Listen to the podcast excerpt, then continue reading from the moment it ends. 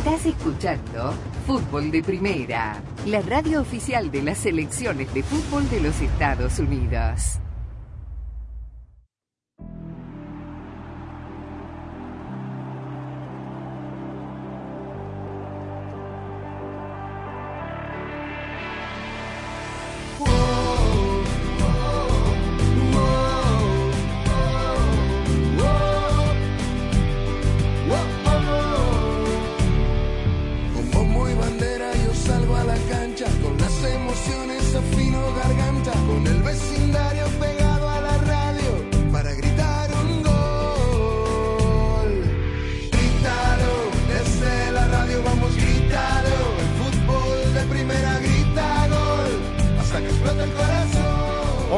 Saludos, bienvenidos a una nueva edición de Fútbol de Primera, el gusto de cada tarde poder saludarlos. Aquí estamos con la dirección de Andrés Cantor, junto a Rosa Beatriz Sánchez, Jaime Gallardo, Daniel Chapela, Arlan Rodríguez, en la coordinación técnica, quien les habla, Sami Sadovnik.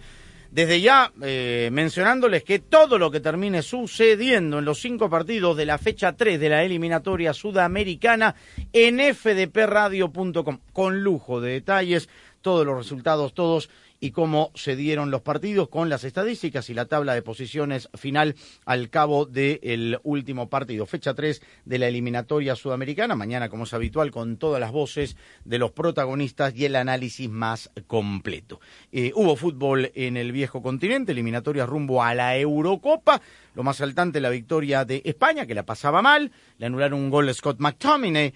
Eh, de un tiro libre eh, que marcó en el 1 a 0, que después se lo anularon, esto en la Cartuja, y Álvaro Morata y uno de los tres debutantes que tuvo hoy la selección de Luis de la Fuente le pusieron las cifras definitivas para la victoria por 2 a 0. En ese mismo grupo, Noruega, con dos de Haaland, aplastó por cuatro goles a cero a Chipre y se puso lindo el grupo A, donde tiene Escocia todavía como líder con 15 puntos, España con 12, Noruega con 10 y el próximo partido justamente entre noruegos y españoles. Habló Jaime Lozano, lo vamos a escuchar, el seleccionador mexicano de cara al partido frente a Ghana. Hablaron jugadores de los Estados Unidos de cara al partido que tendremos por fútbol de primera el sábado frente a la Mannschaft en Connecticut y mucho más en esta edición de fútbol de primera. Rosa Beatriz Sánchez, ¿cómo estás? Bienvenida.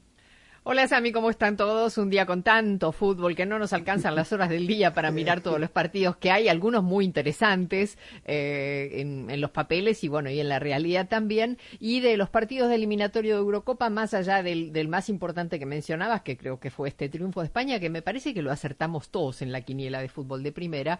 Eh, después me parece que la sorpresa de la jornada fue el triunfo, acaso, ¿no? El triunfo de eh, Turquía sobre Croacia por la mínima diferencia como visitante, ¿no? Eh, con un gol de Burak Yilmaz y, después, bueno, ya partidos algunos con mayor menor, o menor relevancia para este lado del, mundo. Eh, la República Checa también perdió 3 a 0 contra Albania, me parece que por ahí ese también sería una de las sorpresas.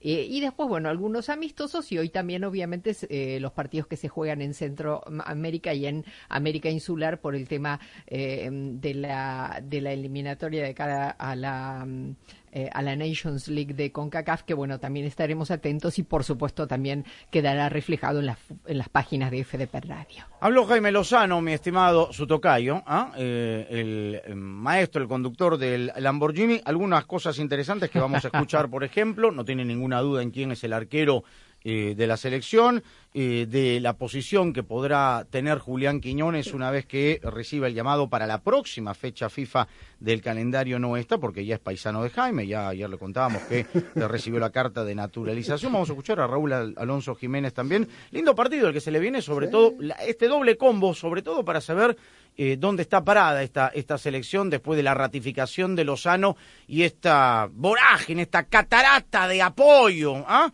hacia la labor del nuevo seleccionador, Jaime. ¿Qué tal, Sami? ¿Cómo estás? Rosa, Daniel, amigos de Fútbol de Primera, un placer saludarlos. Sí, ojalá que esa catarata de elogios que ha venido precediendo, primero el interinato y ahora ya eh, la, designación de Lozano Espín, el hijo de la, de la, de la, de la actriz Ana Berta Espín, por cierto, Ah. Eh, sí, es hijo de, de, la actriz Ana Berta Espín. Y bueno, la verdad de las cosas es que Sammy acá en México, digo, ya se volvió a hablar de Quiñones otra vez, ¿no? Para no variar. Pero el tema es que justamente esta fecha FIFA, por la importancia de los rivales, particularmente Alemania, con todos los asegúnes que pueda tener la Mannschaft, pues es la que se está observando como, oye, todas las dudas que se genera sobre Jaime Lozano no pasan por si conoce la idiosincrasia, que es joven, los procesos, etcétera, sino, oye, y estará preparado para enfrentar a los gallones, porque qué tal que nos llega Uruguay o nos llega, ya no digamos Brasil o Argentina, y nos va como dicen que le fue al diablo con San Miguel. Entonces, precisamente esta jornada la atención está centrada en eso, de que, oye, ahora sí va a enfrentar a rivales que no son de la CONCACAF y a ver cómo se comporta y a ver si de veras tiene tiene zancas de jinete Jaime Lozano y dependiendo por supuesto del funcionamiento, amén está decirles, y porque ustedes lo saben de sobra, lo resultadista que es el medio mexicano y por más que se juegue bien, si no se gana, las críticas están por ahí. Pero en definitiva hay expectativa para los enfrentamientos contra Ghana y contra los Estados Unidos. La duda de Johan Vázquez, que ha estado trabajando por separado, y lo de eh, Víctor Guzmán. Se fue, ¿no?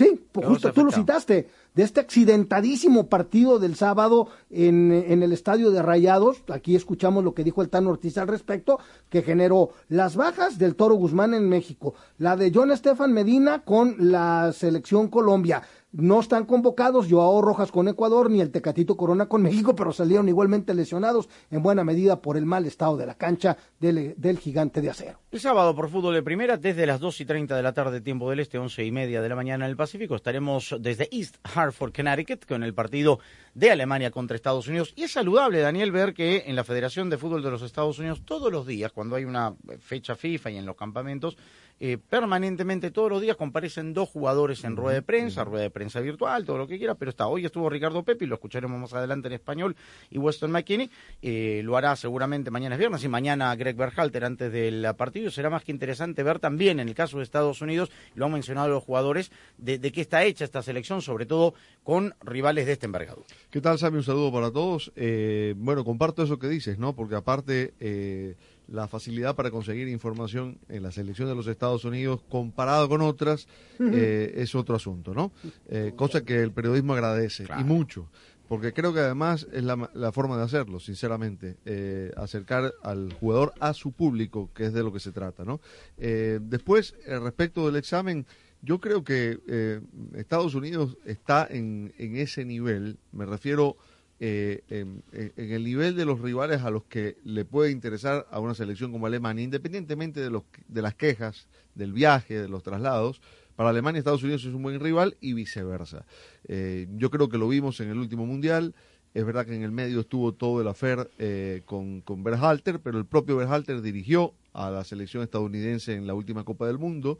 Probablemente uno de sus mejores partidos fue contra Inglaterra, un partido que, que empató pero que lo compitió muy bien y me da la impresión a mí que este tipo de rivales simplemente harán eh, más que fortalecer la, la, propuesta, eh, una magnífica generación que creo que va a llegar en su punto de madurez justo para la Copa del Mundo de 2026. Eh, futbolistas que van a estar entre los 26 y los 28 años, la mayoría de ellos, hablo de la base del plantel, y que van a tener el suficiente rodaje por este tipo de partidos y por su propia actividad en los clubes eh, de Europa en la mayoría a, los que pertenecen. Así que eh, una magnífica prueba la que, la que va a tener Estados Unidos con el regreso de Gio Reina, que me parece es eh, importantísimo. Lo, lo, vimos en la, en la Final Four de Las Vegas hace apenas unos cuantos meses y fue la, la gran figura hasta que se lesionó. Tal cual, eh, una selección que tiene además un promedio de edad de no más de 24 años y monedas, esta de Greg Berhalter. Vamos a hacer la pausa, estamos en fútbol de primera, vamos a escuchar de Jaime Lozano, el seleccionador de México, que compareció hoy y, respondió varias interrogantes más que interesantes que la vamos a escuchar tras la pausa. Estamos uh, transmitiendo en audio y video en fdpradio.com, en cada una de nuestras redes sociales, también en el canal de Twitch de YouTube de fútbol de primera, desde los estudios uh, Ford, socio oficial de nuestro programa. fútbol de primera,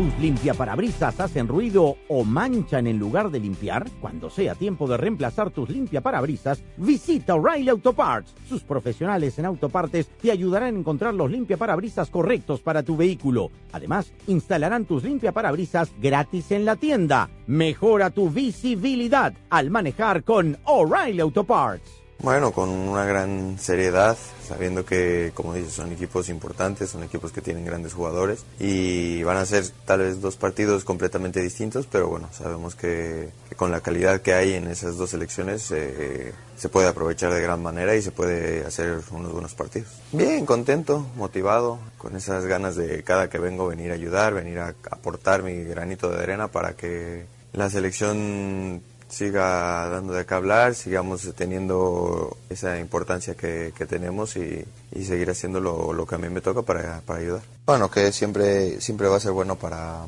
para la selección tener esa, esa competencia, saber que pues es nuestro trabajo ponérsela difícil a, a Jimmy para que no sepa a quién meter y que también que sepa que el que juegue va a estar ahí dándolo, dando el máximo y, y haciendo lo mejor para ayudar al, al equipo y hacer seamos una selección con, gente importante. La voz de Raúl Alonso Jiménez, el delantero de la selección mexicana, que en otro momento de esta entrevista, Jaime, eh, con los colegas de TUDN, mencionaba que hoy por hoy el eh, delantero en mejor estado y con eh, una transparencia de, de, buen compañero además y de realidad, dijo que Santiago Jiménez hoy por hoy estaba en el mejor momento eh, de los tres delanteros que tiene, tanto de Henry Martin como de él mismo, pero que bueno, se genere esa competencia interna y será Lozano el que finalmente decida por quién eh, optar para, por lo menos en el partido del sábado. Sí, de eso no hay duda, ¿no? De que, de que el Chaquito and on fire es indiscutible. De hecho, acaba de ser nombrado el jugador del mes de, de septiembre en la, en la Eredivisie Henry Martín viene saliendo de lesiones, si es que ya terminó de salir del todo. Y el caso de Raúl Jiménez, que le está costando trabajo, el eh, pasado fin de semana se quedó en, en, la banca en el triunfo del, del Fulham sobre el eh, Sheffield United, no vio minutos de acción, le está costando trabajo a Raúl, pero es con minutos de partido y le tenemos fe, por lo menos yo y seguramente que Jaime Lozano de Gerardo Martino en su momento ni hablamos, le tuvo fe ciega a Raúl Alonso Jiménez y ojalá que pueda tener ese nivel que le conocimos y que se le pueda generar una competencia interna que como él, él, mismo lo dijo, le compliquen las cosas a, a, a, Jaime Lozano porque la decisión no está fácil, ¿no? Es decir, tomando en cuenta jerarquías, por supuesto que hoy por hoy, no hay duda, Santiago Jiménez es el que mejor está, pero en definitiva la jerarquía, la experiencia que tiene eh, Raúl Jiménez también cuenta. Vamos a ver de estas decisiones que tendrá que tomar eh, Jaime Lozano, cómo se va a decantar y cómo les va a dar los minutos de partido a sus centros delanteros. Bueno, es interesante esta respuesta de Jaime Lozano con respecto a algo que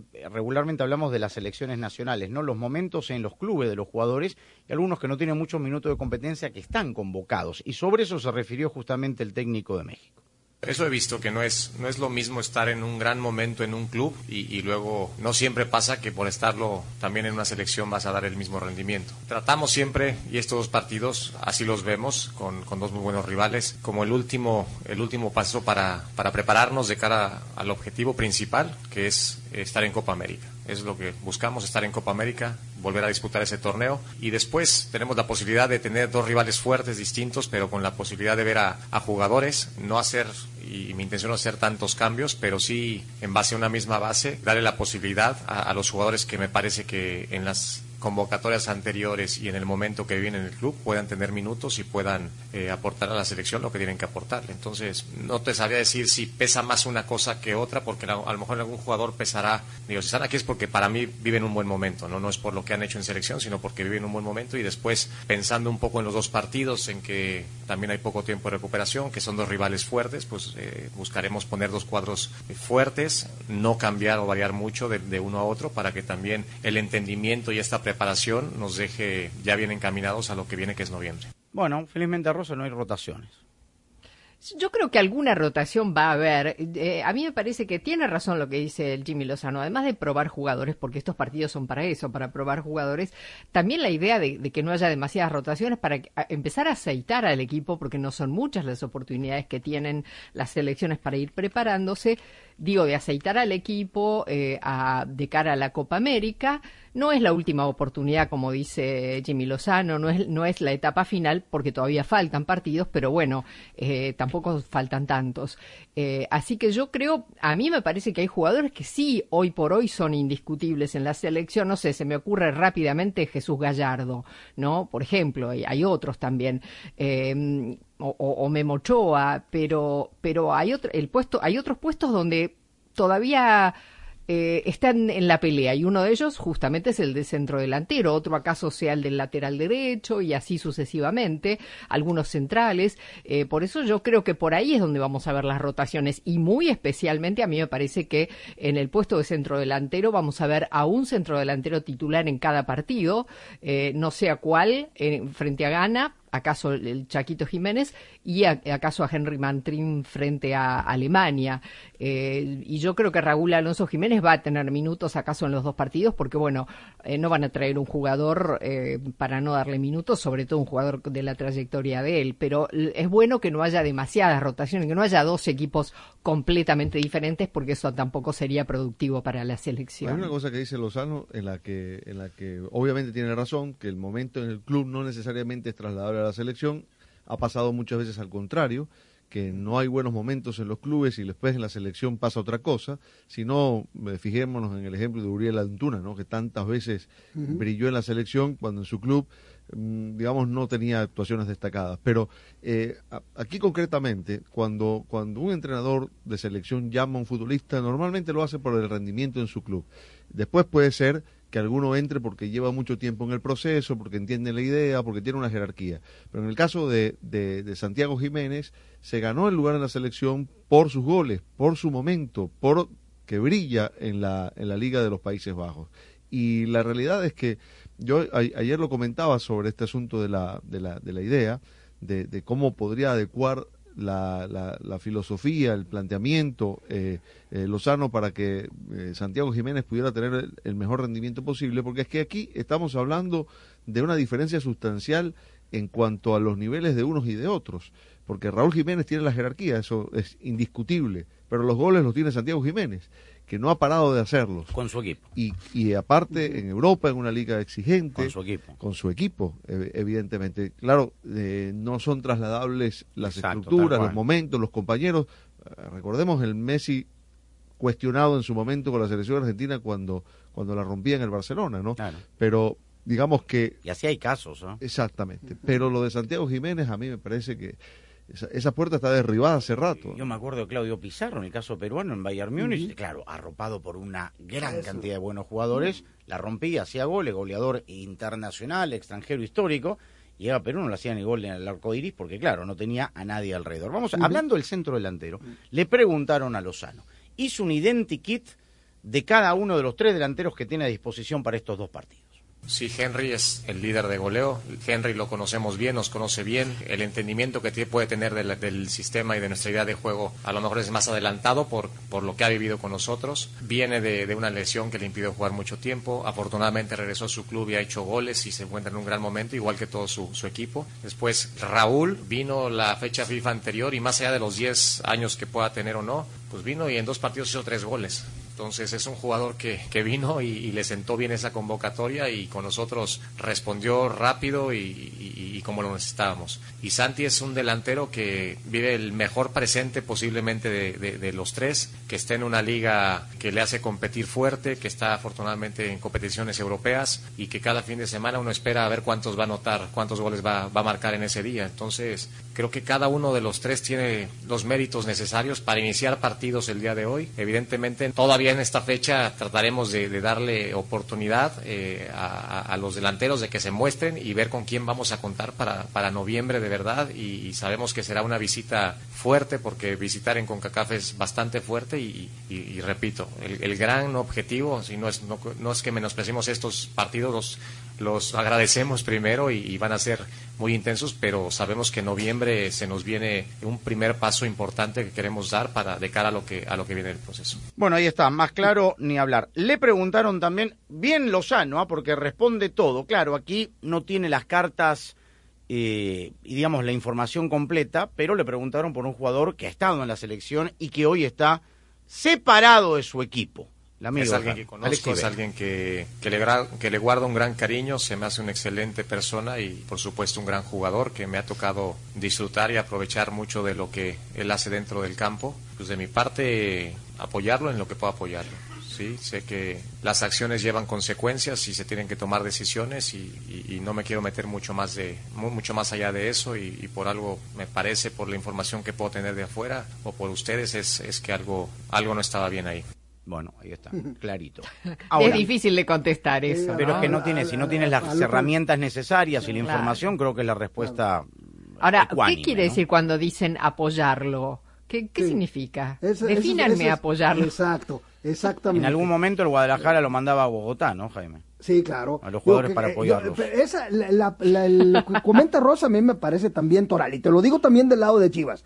Lo vamos a apoyar. ¿Cómo lo van a apoyar? ¿Le van a llevar los hielos para la fiesta o los refrescos? o- Claro, o, ¿qué cómo es le van a hacer, no? Porque evidentemente pasa por un tema de indisciplina. Sí, claro. y, el, y, y- y Chango Viejo no aprende maroma nueva. Y obviamente ya con la trayectoria que tiene Alexis Vega, ¿qué le vamos a hacer? Está como pedirle a, a- a Neymar que no, vale, que no baile en el carnaval, me parece casi imposible. Tiene antecedentes. Bueno, la pregunta del millón.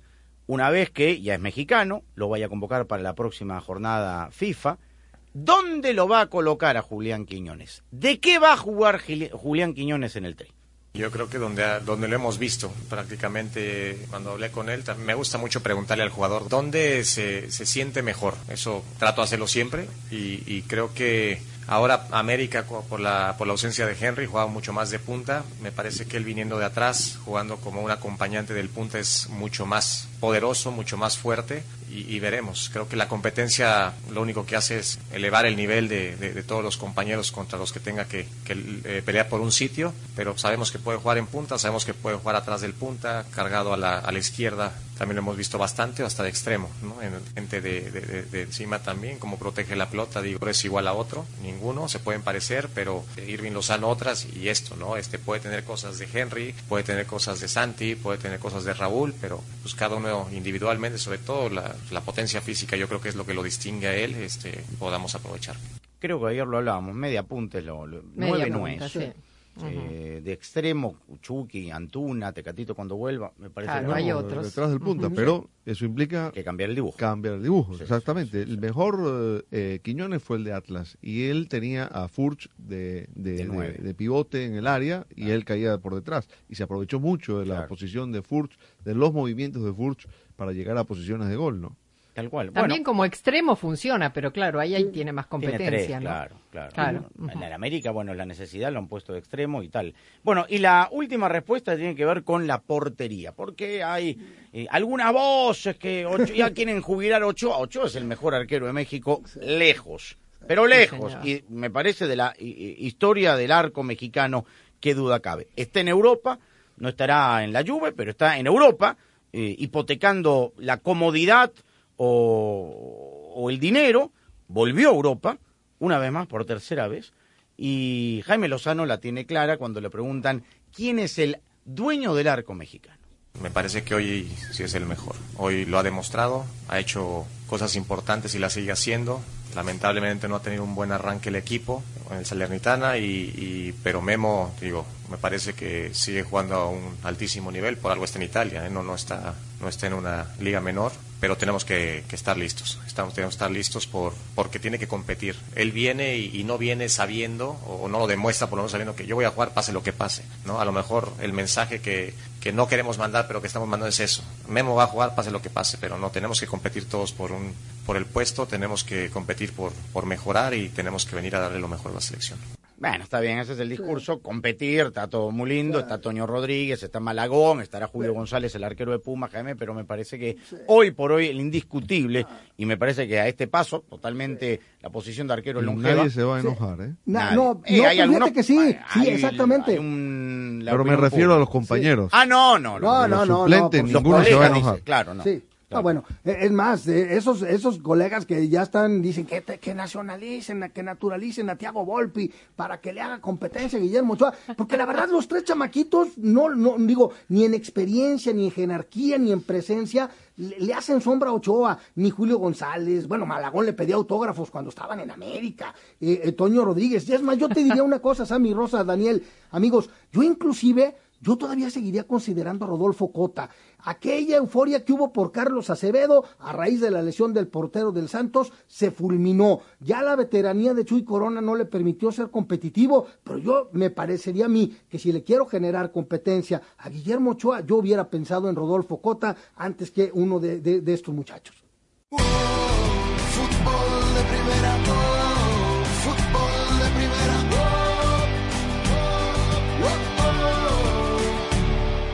El Comité Ejecutivo de la Federación Costarricense de Fútbol sigue en busca de director técnico para la selección mayor. Osael Maroto es el presidente de la Federación de Costa Rica, quien dijo este miércoles a los medios de comunicación que la decisión final se tomará en el momento necesario. Incluso el nuevo técnico de Costa Rica podría ser designado hasta 2024. Bueno, a ver, este es un tema que a todos nos, nos, surge, pero, pero tomar decisiones a la carrera creo que no es la mejor no es la mejor opción, así que nos vamos a tomar el tiempo necesario para poder tener el mejor técnico que podamos conseguir. Le, interpreto entonces que hay una posibilidad real de que el nuevo técnico sea hasta el otro año. Bueno, como posibilidad existe. Eh, estamos buscando para que esté lo más pronto posible, pero tampoco vamos a correr para que esté eh, para otra vez. No, no vamos a correr para para tomar una decisión que nos vayamos a equivocar. Maroto se refirió a la responsabilidad que se busca tener en cuanto al presupuesto disponible para contratar al nuevo seleccionador. La realidad es que tenemos que saber negociar y vamos a buscar la mejor alternativa. De presupuestos hay muchísimos presupuestos. El cielo puede ser el límite, pero hay que ser responsables también con el tema de presupuestos y bueno, espero que sepamos negociar y podamos tener un muy buen entrenador. El banquillo de la selección de Costa Rica está disponible desde el 20 de julio, cuando se terminó la gestión de Luis Fernando Suárez. Actualmente, Claudio Vivas, director deportivo de la Fede Fútbol, es el técnico interino de la tricolor centroamericana. Desde Costa Rica, Ronald Villalobos, Obando Fútbol de Primera.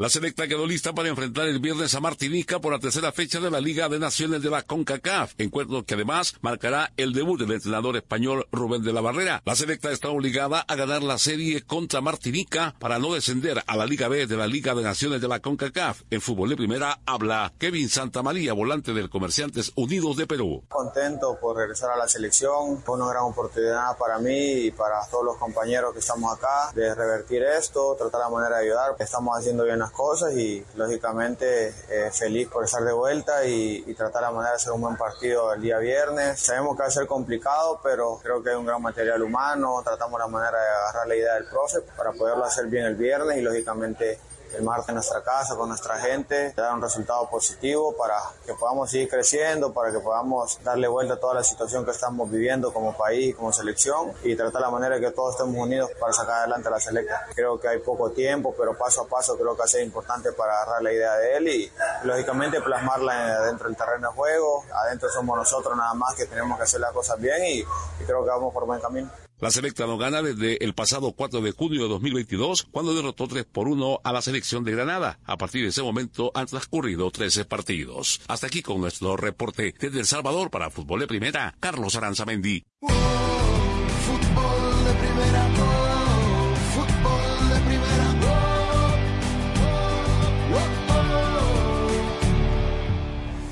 un par de notitas rápidas. El ex técnico del Paris Saint-Germain, eh, Christophe Gaultier, que fue despedido del equipo parisino, se va a llenar la lata a Arabia Saudita, va a reemplazar a Hernán Crespo en la dirección técnica, o en realidad a, Qatar, bueno, igual la, misma lata, al Al Duhail.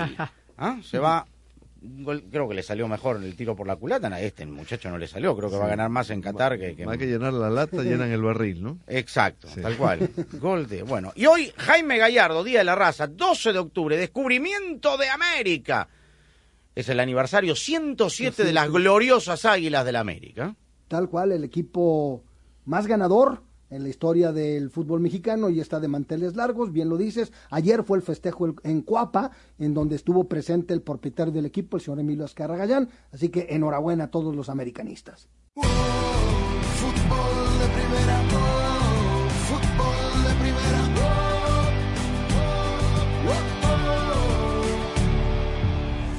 Este sábado por fútbol de primera, desde las 2 y 30 de la tarde, tiempo del este, 11 y media de la mañana en el Pacífico, juegan Estados Unidos frente a Alemania. Ricardo Pepi, carta goleadora del equipo de Greg Barhalter, habló en rueda de prensa. Creo que, bueno, es un juego muy importante los dos. Este, creo que son los juegos que queremos tener como selección. Este, el equipo creo que está muy emocionado para, para jugar esos partidos. Lo que hemos visto un poco de ellos es que, o sea, sabemos cómo juegan, sabemos que son jugadores altos, fuertes, físicos. Este, sabemos que son buenos con la pelota, pero creo que también nosotros somos buenos y tenemos muchos jugadores que tienen calidad. Nos prepara, obviamente, porque son oponentes que, que son fuertes, son, son uno de los mejores del mundo. So, creo que nos prepara bien para, para lo que viene. Bueno, ahí está entonces Rosa Ricardo Pepi, que es una de las cartas goleadoras. Cada vez que ingresa, juega, anota. Eh, Sí, sí. Por ahí no tendrá una buena actualidad en su club, juega poco, pero en la selección rinde. Sí, de hecho, justamente hablábamos del 9 en la selección de México y también tenemos que hablar del 9, el centro delantero en la selección de Estados Unidos, porque hay dos, hay dos candidatos para un puesto que, bueno, Ricardo Pepi, que efectivamente, como decías, cada vez que ingresa anota gol, cuando entra de cambio, generalmente, además, ¿no? Como revulsivo, pero ahora está teniendo la oportunidad Folaren Balogan.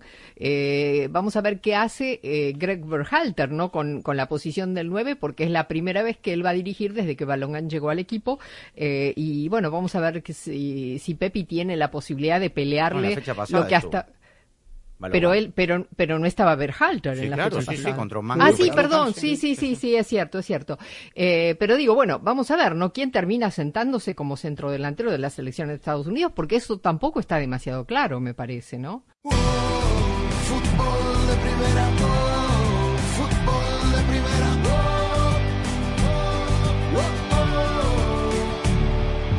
Bueno, en marcha la tercera fecha en las eliminatorias sudamericanas para la Copa del Mundo. Empataron en Barranquilla, Colombia y Uruguay. eh, un partido en el que por momentos Camilo Vargas, el arquero del Atlas, era la figura en, Barranquilla porque sostenía eh, su arco, porque le permitió a Colombia ponerse en ventaja. Gol de James Rodríguez a los 35 minutos.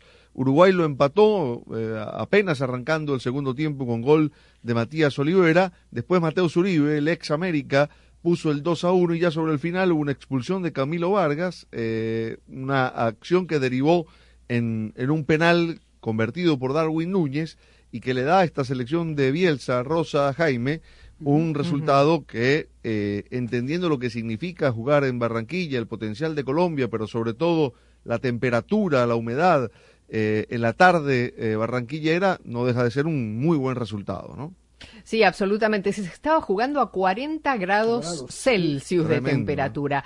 Terrible. Los jugadores estaban muertos de calor, los técnicos estaban muertos de calor, eh, pero sin embargo el partido fue intenso. eh, Fue un partido muy muy interesante, como no, si no se hubiera estado jugando el eh, en, en ese en ese nivel de calor. Los dos equipos dieron todo. Uruguay ya se le nota el, el sello de Marcelo Bielsa con la intensidad que puso en el campo de juego y a pesar de eso Colombia anota primero porque además el problema que tuvo Uruguay, sobre todo en el segundo tiempo, fue la falta de contundencia, eh, efectivamente, por, una por Camilo Vargas y otra por eh, errores de ellos mismos a la hora de definir, pero no deja de ser un resultado más que importante para Uruguay por las condiciones y además por el- la capacidad del rival, ¿no? De que Colombia es un, es un buen rival, lo demostró hoy dentro de la cancha, eh, y ahora, bueno, eh, se viene la siguiente fecha que para Uruguay, Uruguay va a ser un poco más complicada, pero se lleva un punto de una plaza bastante complicada. Ahora, en, en sentido contrario, lo, lo que ha de ver,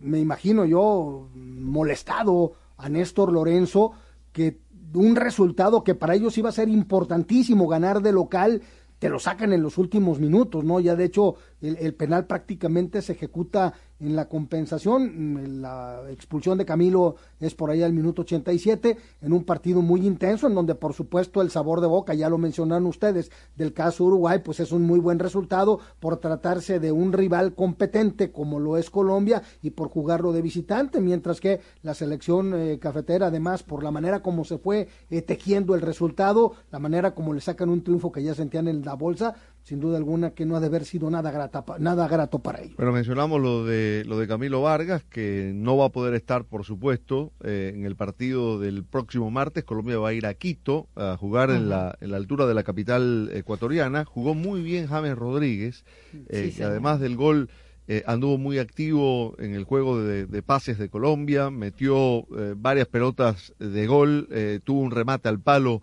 también en el segundo tiempo. Eh, y esto lo menciono porque eh, de James Rodríguez hace rato que no hablamos eh, de, de, actuaciones destacadas y hoy brilló en ese partido en Barranquilla y como bien decía Rosa, el próximo examen para ambos va a ser eh, de, de, de, otro peso, de otro valor.